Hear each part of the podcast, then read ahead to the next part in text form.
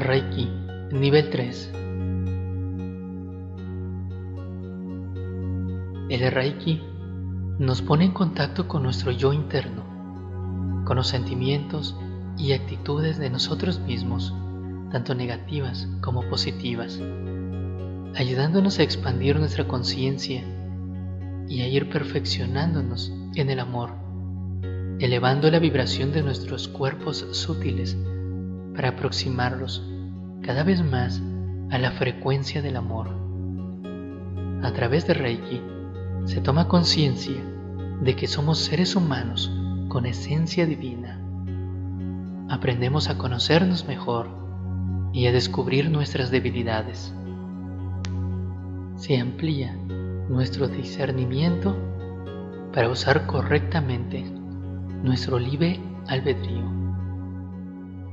El tercer grado es una potente herramienta para nuestra evolución, trabajando sobre los tres planos de, nuestra existencia, el físico, el mental emocional y el espiritual. No te dejes empañar por el mundo irreal de las formas. El maestro Sai Baba dice, hay que vivir en el mundo pero no ser parte de él. Eso significa que podemos disfrutar de todo lo que existe sin apegos a ello. Todo es temporal.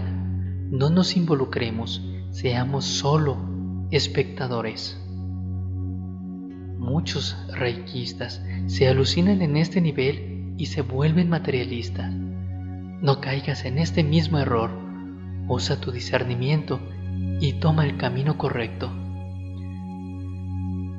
Retomemos el camino del Reiki inicial, en el que eras espiritual y altruista, incluso gratuito, y los grandes fundadores de tradiciones como Buda o Jesús eran modelos de realización para sus practicantes. Actualmente, el ideal del reikista debe ser expandir la conciencia del Reiki de la forma más genuina posible y al alcance de cualquier bolsillo.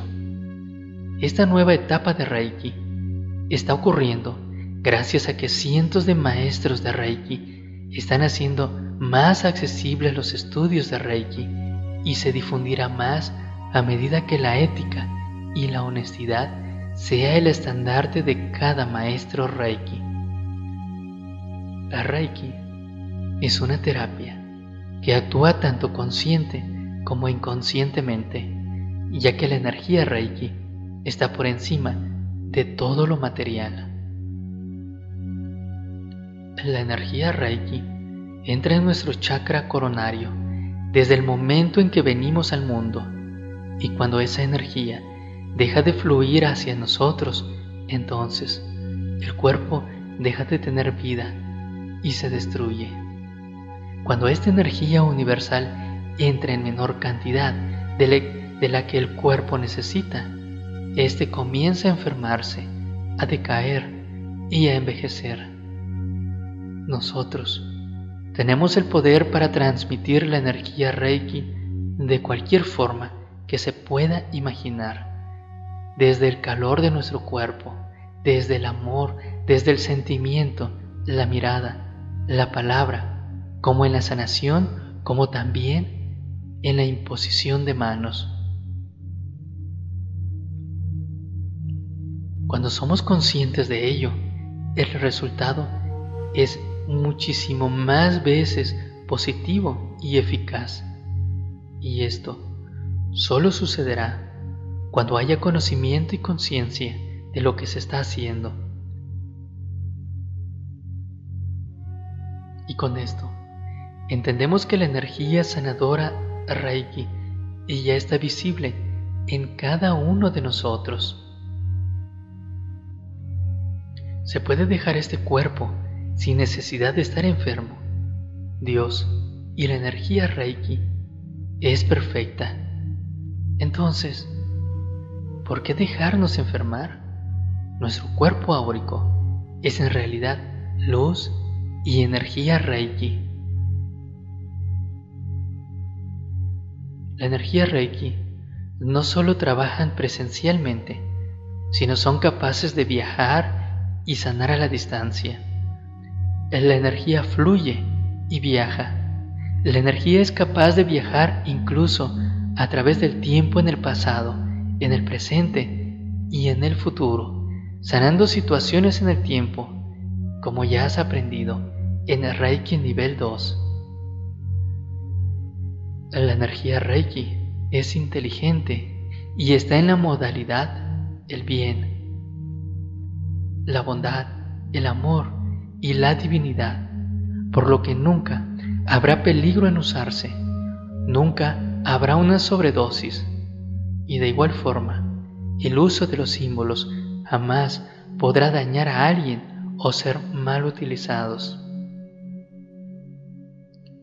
Se pueden utilizar los símbolos de Reiki para meditar y para visualizarlos. Con esto se aumenta la conexión a la fuente de Reiki. Puedes idear fácilmente tu propia meditación en los símbolos. Explora y experimentalo por ti mismo. ¿Por qué se da el primer símbolo, Shokurei, al primer grado? Se le denomina servidor de la luz porque es un terapeuta manual. Este símbolo nos ayuda a trabajar todo lo físico, por ello es el primer símbolo que debemos aprender.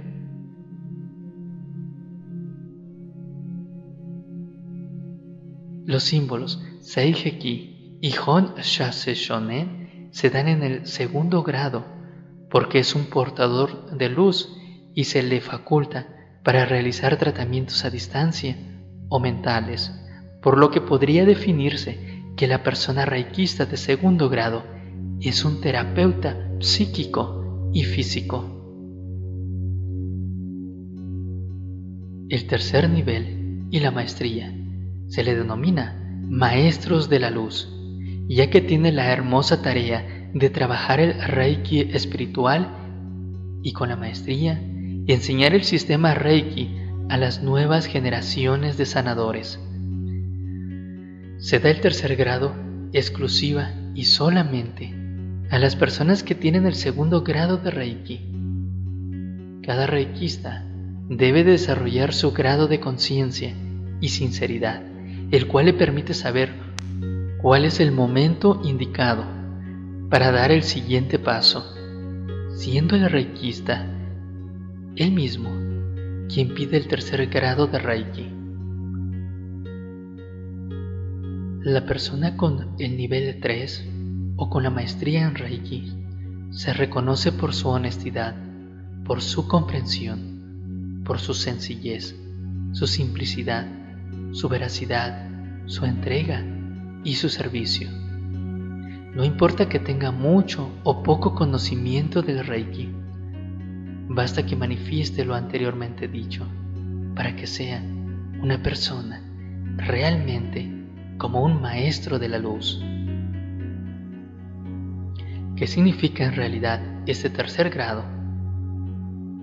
Este grado no es más que otro, porque este es un escalón más en la vida del reikista y poco a poco irá perfeccionando sus técnicas y potencializando su canal energético, el cual se verá beneficioso para él como terapeuta, así como también para sus pacientes. Cada grado tiene su importancia, siendo el primer grado el que debería de ponérsele más atención y cuidado, pues es para muchos el primer paso que dan hacia una apertura espiritual. Y es aquí cuando se le imprime la esencia del Reiki, su valor y su eficacia. Cada nivel se debería de dar los símbolos correspondientes para que el reikista se acostumbre a utilizarlos antes de llegar al tercer nivel o a la maestría. No es conveniente, para nada, recibir los tres niveles en un corto tiempo, como por ejemplo en un mes pues hay muy poco tiempo para haber asimilado el trabajo y la energía que se maneja en cada uno de los símbolos. Otro punto que no se debe olvidar es la energía y el funcionamiento de cada símbolo. Veremos que Daiko Mio tiene en esencia los mismos símbolos anteriores, pero esto no implica que se descarten los anteriores, es decir, que los anteriores se sustituyan por el Daiko Mio. Siempre, siempre se debe hacer uso de los otros símbolos también, magnificando su poder con el símbolo maestro, Daiko Mio. Es muy importante que comprendas que aunque Daiko Mio contenga los otros tres símbolos, no pueden eliminarse ni dejar de ser usados, porque cada símbolo tiene su porqué y su para qué.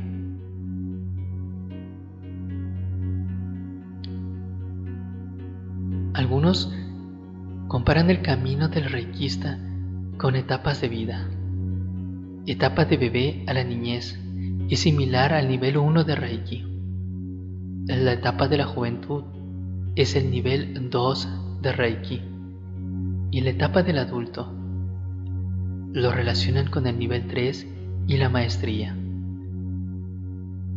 Finalmente, nos llegaría la última etapa, que es cuando regularmente alguien se siente ya realmente maestro de Reiki.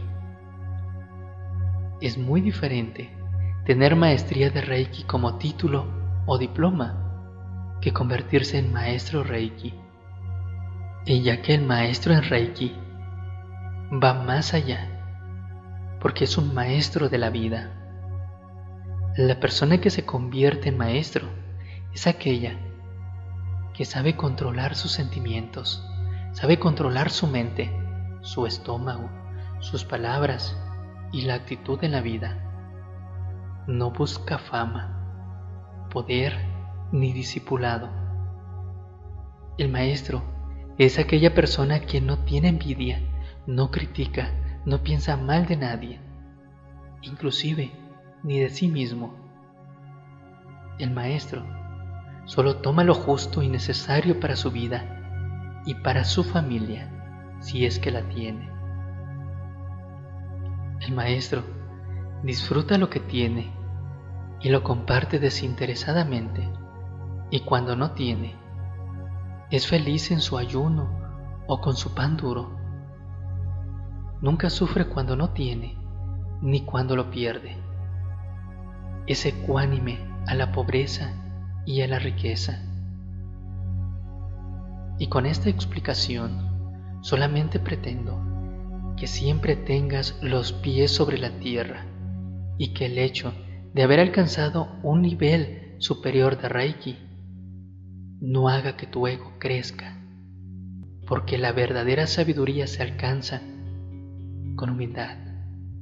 Y recuerda que siempre se aprende algo nuevo y la persona más sencilla y humilde puede ser quien más nos enseñe algo en la vida. Cuando alguien te dé algún regalo, acéptalo con amor y ofrécelo a Dios pues de esta forma ayudas a evolucionar a la persona que te lo dio. Ella se sentirá contenta y satisfecha por el obsequio que te hizo. Si no lo aceptas, estarías negando en el futuro cualquier regalo que Dios mismo te diera, pues Dios está en cada persona.